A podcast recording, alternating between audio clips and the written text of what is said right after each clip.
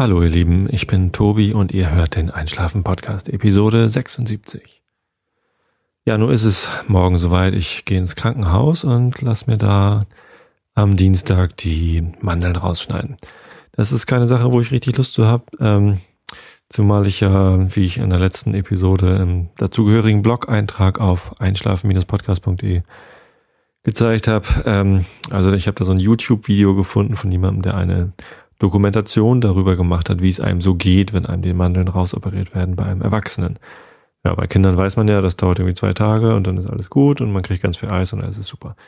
Und aber bei Erwachsenen ist es halt nicht so toll. Ja, deswegen bin ich so ein bisschen, ja, nicht nervös, ich habe keine Angst oder so, aber so richtig Lust dazu habe ich ehrlich gesagt nicht. Und entsprechend bin ich ja gespannt. Hm, wie sagt man das? Keine Ahnung. Äh, ja. Weiß ich auch nicht. Also besonders gut fühlt sich das nicht an. Und, aber es muss ja sein, damit ich nicht wieder Mandelentzündung bekomme. Ich habe mich vorhin mit meiner Frau nochmal drüber unterhalten und die hat mir gesagt, dass meine letzten Mann, ich dachte ja, das ist schon irgendwie viele Jahre her, dass ich äh, Mandelentzündungen gehabt hätte und jetzt dieses Jahr halt wieder zweimal.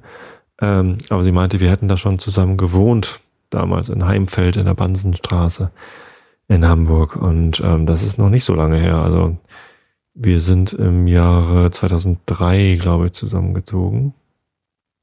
2002 vielleicht. Irgendwie so, schon eine Weile her. Aber ähm, nicht so lange, wie ich dachte. Und ja, da hatte ich dann auch schon Mandelentzündung. Also insofern ich glaube, es ist auf jeden Fall richtig, die jetzt rausschneiden zu lassen, damit die sich nicht mehr entzünden. Drückt mir alle die Daumen. Am Dienstagvormittag liege ich unter Messer. Und hinterher klinge ich dann ganz anders. Hoffentlich habe ich dann immer noch so eine einschläfernde Stimme. ja. Was gibt's sonst so? Oh, ich habe noch neues Feedback bekommen im iTunes Store. Weitere Bewertungen. Vielen Dank dafür. Ähm, und ähm, die neueste hat mich mal wieder ganz toll gefreut, ähm, dass da jemand schon schon längere Zeit nach einem Podcast gewesen ist, der zum Einschlafen geeignet ist, bis er dann endlich mal Einschlafen im iTunes Store eingegeben hat und äh, mich dann so gefunden hat. Peter hieß der. Peter finde ich so einen grandiosen Namen. Herzlich willkommen, Peter. Freut mich, dass du hier zuhörst. Und ja, mein Schwiegerpapa ist Peter. Und ähm, ich finde Peter einen grandiosen Namen, seit ich äh, Helge Schneider Fan bin und ähm, bei dem Lied Was hängt an der Wand hat den Hinter verbrannt, da muss immer Peter und jetzt kommt Peter. Äh, ist der Trommler, glaube ich, bei Helge Schneider. Wie auch immer. Ja, coole Menschen heißen Peter. Also nicht alle coolen Menschen heißen Peter und nicht jeder, der Peter ist. Nein, ist ja auch egal. Ich finde den Namen gut. Ähm, ja, ungefähr so gut wie Horst übrigens. Horst hat sich nicht mehr bei mir gemeldet, das ist ein bisschen traurig. Der Horst Lüning vom Whisky Store. Ich hatte ihn nochmal gefragt, ob er nicht doch ein, Whisky, äh, ein Interview mit mir machen möchte, mit Whisky-Verköstigung und er liest dann hinter was vor. er hatte keine Lust zu. Naja. Aber ich habe zwei potenzielle Interviewpartner entdeckt. Ach, das hatte ich auch schon erzählt, ne? Genau, auf dem, ähm, auf dem Team-Event letztens. Da hat irgendwie rausgefunden, dass der eine Bruder einer Mitarbeiterin ähm, ein Hörbuchsprecher ist. Nicht ganz so bekannt wie meinetwegen die drei Fragezeichen oder so, glaube ich, aber immerhin, er hat diesen Beruf und das ist natürlich ganz toll. Und ähm, ein anderer Kontakt aus dem Team, der hat mal so einen Schlaflabortest mitgemacht. Und da wollte ich auch gerne mal jemanden ausquetschen, wie das so ist, wenn man in einem Schlaflabor liegt und lauter Drähte an sich dran hat. Vielleicht kann man da mal ein Interview machen. Also es gibt dann bald wieder Interviews. Ohne Mandeln, aber mit Interviewpartnern. Ja. Ja, nächste Woche soll es übrigens sehr warm werden. Bis zu 30 Grad hier. Und ähm, das freut mich natürlich grandios, dass ich jetzt irgendwie wochenlang doch eher so schlechtes Wetter gehabt habe.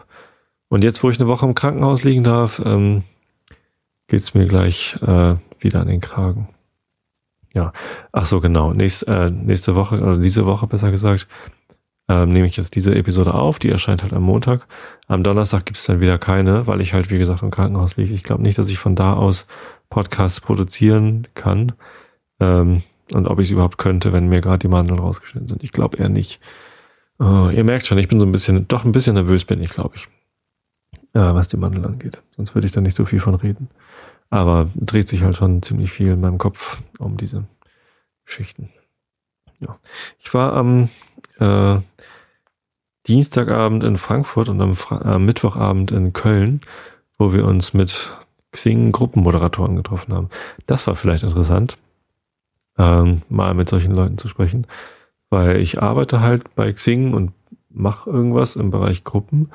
Und da sind Leute, die stecken ganz viel Energie und Zeit in ihre Gruppen rein. Das sind halt die Gruppenmoderatoren, die ja veranstalten Events und die schreiben Newsletter und die machen Werbung für ihre Themen und ihre Gruppen, natürlich auch für ihre Produkte teilweise. Die wollen dann auch Werbung für die Sachen machen, die sie verkaufen oder Dienstleistungen, die sie dann anbieten.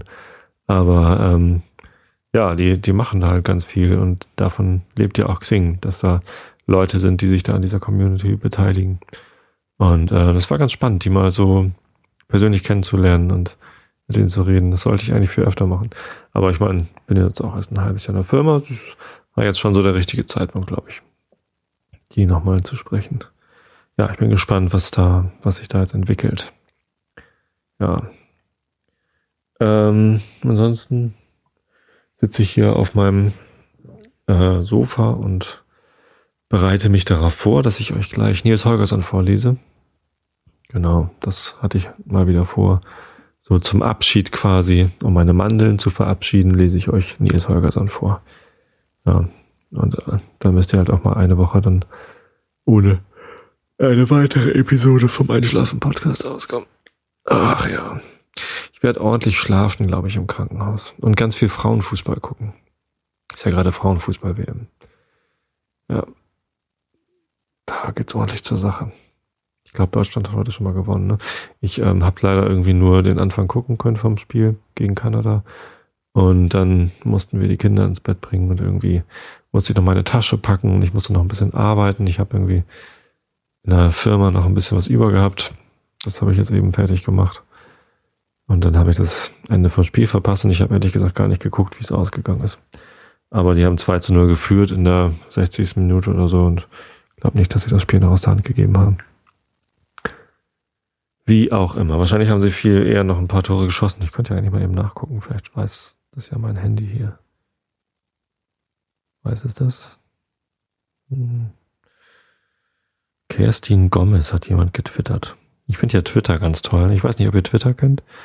Microblogging, 140 Zeichen. Und ähm, ja, aha, da steht was. 2 zu 1 ist ein, durch einen Freistoß. Nadine Angerer hat tatsächlich ein Tor kassiert bei einer Weltmeisterschaft. Das ist ihr letztes Mal nicht passiert. Naja. Ähm,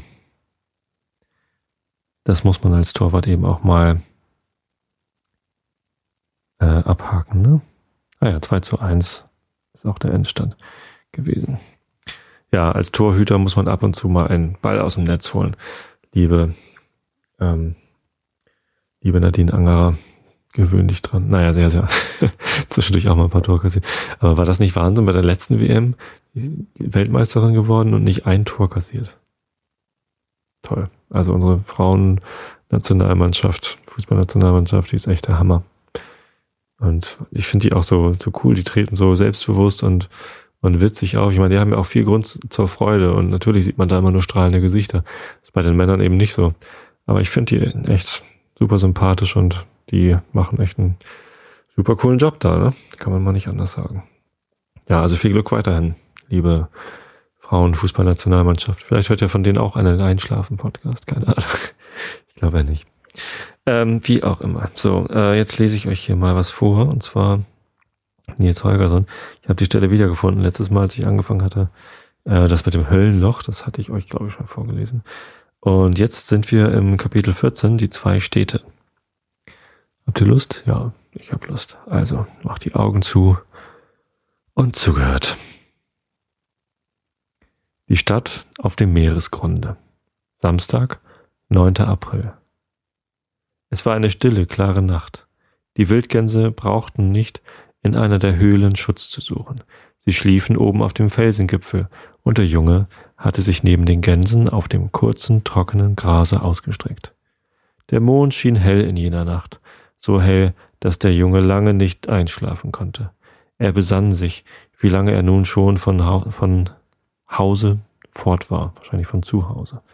Und als er nachrechnete, waren seit dem Beginn seiner Reise drei, gerade drei Wochen verflossen. Und da fiel ihm ein, dass heute der stille Sonnabend vor Ostern war. Heute Nacht sind alle Hexen vom Blocksberg unterwegs, dachte er und kicherte ein wenig. Vor dem Nöck und dem Wichtelmännchen fürchtete er sich wohl noch wohl ein wenig, aber an die Hexen glaubte er ganz und gar nicht. Wenn in dieser Nacht das Hexenpack unterwegs wäre, dann müsste ich es doch sehen. Bei so vollständig hellem und klarem Himmel könnt, könnte sich nicht der kleinste Punkt durch die Luft bewegen, ohne dass ich ihn wahrnehme, dachte er weiter. Während er nun zum Himmel aufschaute und an alles dieses dachte, wurde ihm ein sehr schöner Anblick zuteil. Ziemlich hoch über dem Horizont segelte der Vollmond rund und hell dahin, und über ihnen hin flog ein großer Vogel. Er flog nicht am Mond vorüber, sondern tauchte so auf, als flöge er gerade aus ihm heraus. Ganz schwarz hob sich der Vogel von dem hellen Hintergrunde ab, und seine Schwingen reichten von dem einen Rand der Mondscheibe bis zum anderen. Sein Körper war klein, der Hals lang und schmal, die Beine, äh, Beine hingen lang und dünn herab, und der Junge erkannte bald, dass es ein Storch sein musste. Ein paar Augenblicke später ließ sich auch wirklich der Storch, Herr Ermenrich, neben dem Jungen nieder. Er neigte sich über ihn und stieß ihn mit dem Schnabel an, um ihn zu wecken. Der Junge setzte sich sogleich auf. Ich schlafe nicht, Herr Ermenrich, sagte er. Aber warum sind Sie mitten in der Nacht unterwegs? Und wie steht es auf Glimmingehaus? Wollen Sie mit Mutter Acker sprechen? Die Nacht ist zu hell zum Schlafen, antwortete Herr Ermenrich. Ich bin daher über die Karlsinsel geflogen, um dich, meinen Freund Däumling, zu besuchen, denn ich habe von einer Fischmöwe gehört, du seist heute Nacht hier. Nach Glimmingerhaus bin ich noch nicht gezogen, sondern wohne noch in Pommern. Der Junge freute sich über die Maßen, dass Herr Ermenrich ihn aufgesucht hatte. Sie plauderten eine Weile über alles Mögliche, wie alte Freunde.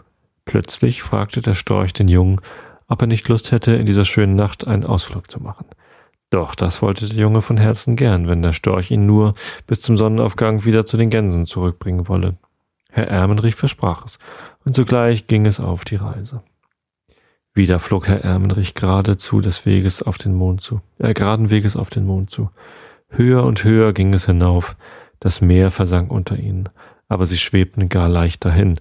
Es war fast, als lägen sie ganz still. Als Herr Ermenrich sich auf die Erde hinabsinken ließ und anhielt, war es dem Jungen, als sei erst eine unbegreiflich kurze Zeit vergangen. Und doch hatte der Storch einen ganz bedeutenden Weg zurückgelegt, denn in, in demselben Augenblick, wo er den Jungen auf die Erde setzte, sagte er, dies ist Pommern, jetzt bist du in Deutschland, Däumling. Der Junge war über die Nachricht, dass er sich in einem fremden Land befinde, ganz verdutzt. Das hätte er nie gedacht. Schnell sah er sich um. Er stand auf einem einsamen, mit weichem feinen Sand bedeckten Meeresstrand. Auf der Landseite lief eine lange Reihe oben mit Strandhafer äh, bewachsener Dünenhügel hin, die zwar nicht sehr hoch waren, dem Jungen aber die Aussicht ins Land hinein vollständig versperrten. Herr Ermenrich stieg auf einen Sandhügel hinauf, zog das eine Bein in die Höhe und legte den Hals zurück, um den Schnabel unter die Flügel zu stecken. Während ich mich ausruhe, kannst du eine Weile am Strand umherwandern, sagte er zu Däumling, aber verlaufe dich nicht, damit du mich wiederfinden kannst.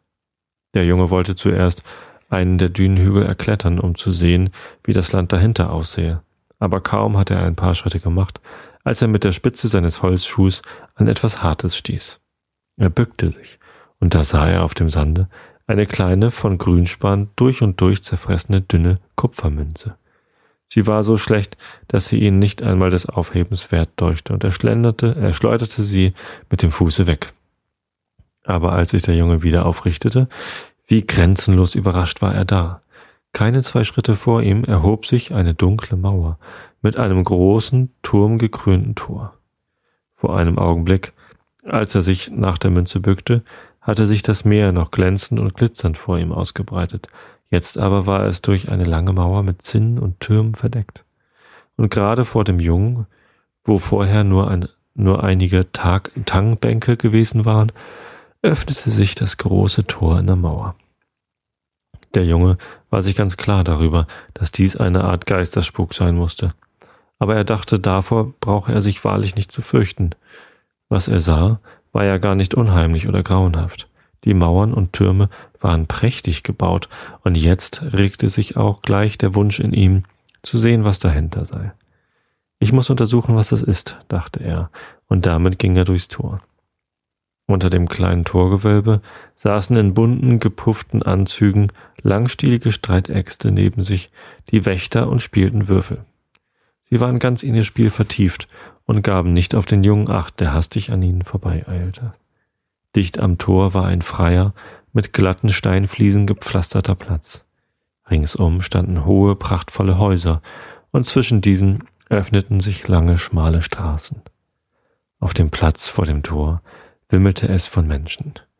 Die Männer trugen lange, pelzverbrämte Mäntel, über seidenen Unterkleidern, federngeschmückte Barette saßen ihnen schräg auf dem Scheitel, und über die Brust herunter hingen ihnen wunderschöne Ketten. Alle waren herrlich gekleidet, es hätten lauter Fürsten sein können. Die Frauen trugen spitze Hauben und lange Gewänder mit engen Ärmeln. Sie waren auch prächtig geschmückt, aber ihr Staat konnte sich bei weitem nicht mit dem der Männer messen. Dies alles glich ja ganz den Bildern in dem alten Märchenbuch, das Mutter ab und zu einmal aus ihrer Truhe holte und ihm zeigte. Der Junge wollte seinen Augen nicht trauen. Aber noch viel merkwürdiger als die Männer und die Frauen war die Stadt selbst. Jedes Haus hatte einen Giebel nach der Straße zu, und diese Giebel waren so reich verziert, dass man hätte glauben können, Sie wollten miteinander wetteifern, welcher von ihnen am schönsten geschmückt sei. Wer rasch viel Neues zu sehen bekommt, kann sich nachher nicht mehr an alles erinnern. Aber der Junge erinnerte sich später doch noch, dass er ausgezackte Giebel gesehen hatte, auf deren verschiedenen Absätzen die Figuren von Christus und den Aposteln standen. Giebel, die an beiden Seiten hinauf mit Figuren geschmückte Nischen hatten, dann wieder solche, die mit buntem Glas, oder mit weißem und schwarzem Marmor eingelegt waren und die ihm gewürfelt und gestreift entgegenschimmerten. Doch während der Junge alles dies bewunderte, wurde er von einer ihm selbst unbegreiflichen Hast überfallen. So etwas haben meine Augen noch nie gesehen, so etwas werde ich meiner Lebtage nicht wiedersehen, sagte er, sagte er sich. Und er begann in die Stadt hineinzulaufen, Straße auf, Straße ab, ohne anzuhalten. Die Straßen, waren eng und schmal, aber durchaus nicht leer und düster wie in den Städten, die er bis jetzt gesehen hatte. Überall waren Menschen, alte Weiber saßen vor ihren Türen und spannen ohne Spinnrädchen, nur an der Kunkel. Die Warenlager der Kaufleute waren wie Marktbuden nach der Straße zu offen. An einem Platze wurde Tran gekocht, an einem anderen wurden Häute gegerbt, an einem Wege war eine Seilerbahn. Wenn der Junge nur Zeit gehabt hätte, ja, dann hätte er hier alles Mögliche lernen können. Er sah, wie die Waffenschmiede dünne Brustharnische hämmerten, wie die Goldschmiede Edelsteine in Ringe und Armbänder einsetzten, wie die Drechsler ihre Dreheisen handhabten, wie die Schuhmacher weiche rote Schuhe sohlten, wie der Goldspinner Goldfäden drehte und wie, wie die Weber Seide und Gold in ihre Gewebe hineinwoben. Aber der Junge hatte keine Zeit zum Verweilen. Er stürmte nur immer vorwärts, um so viel als möglich zu sehen, ehe alles wieder verschwinden würde. Die Stadtmauer rings, er ging rund um die ganze Stadt herum und umschloss sie, gerade wie in Schweden die Steinmäuerchen die Äcker einfrieden. Am jedem Ende der Straße sah man die Mauer und Turm, äh, Mauer, Turm und Zinnen gekrönt hervorschauen, und oben darauf wanderten Kriegsknechte umher in glänzendem Harnisch und blankem Helm. Als der Junge die ganze Stadt durchquert hatte, kam er wieder an ein Stadttor. Da draußen lag das Meer und der Hafen.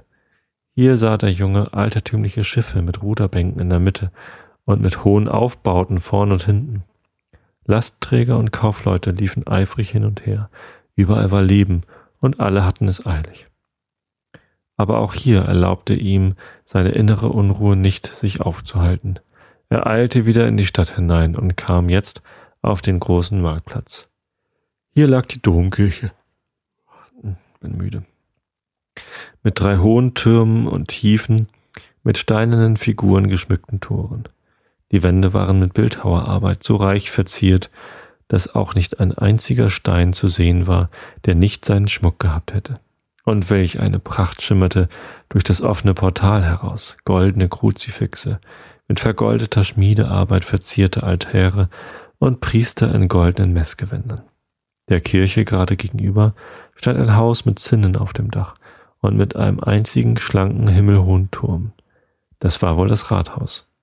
Und von der Kirche bis zum Rathaus, rings um den ganzen Markt herum, standen die schönsten Giebelhäuser mit den mannigfaltigsten Verzierungen. Ist auch noch Nils mannigfaltig. Ja, da gibt's jetzt ein Bild dazu. Das sieht ja toll aus. Und dann kommt noch ganz viel Text. Und ganz ehrlich, ich bin jetzt gleich ein bisschen zu müde, um noch weiter zu lesen. Ja, also höre ich jetzt einfach bei dem Bild auf, das kann ich mir auch gut merken. Ich wünsche euch eine gute Nacht, ich wünsche euch eine gute Woche. Drückt mir die Daumen, wie gesagt. Wenn ihr nicht einschlafen könnt, dann hört alte Episoden vom Einschlafen Podcast oder guckt auf einschlafen-podcast.de. Da habe ich die einschläferndsten Podcasts der Welt verlinkt. Was ich euch auch immer empfehlen kann, ist audible.de. Da gibt es Hörbücher zu kaufen. Äh, ein Abo für 9,95 Euro im Monat und ihr könnt da äh, jeden Monat ein Hörbuch für kriegen. Ich höre da gerade das Rad der Zeit. Das ist wunderbar einschläfernd. Äh, ein ein Fantasy-Roman mit 33 Büchern und jeden Monat erscheint ein neues. Sind jetzt gerade bei Band 15 oder so. Es ist relativ langweilig. Also man, es ist nicht so spannend, dass man nicht dabei einschlafen könnte. Ich brauche immer zwei Minuten, dann bin ich weg bei dem Hörbuch. Also das kann ich euch auch nochmal empfehlen. Ansonsten ähm, freue ich mich über Post von euch, E-Mail, Twitter, Facebook, was auch immer. Und ähm, ja, wenn ich dann nächste Woche Montag entlassen werde aus dem Krankenhaus, dann nehme ich euch einen Podcast auf. Wahrscheinlich wird es dann auch erstmal wieder ein kurzer und ich schneide dann irgendwas anderes rein, weil ich weiß nicht, wie gut ich dann sprechen kann. Aber hinterher geht's dann auf jeden Fall wieder weiter mit dem Einschlafen-Podcast. Bis dahin, schlaft gut. Bis zum nächsten Mal.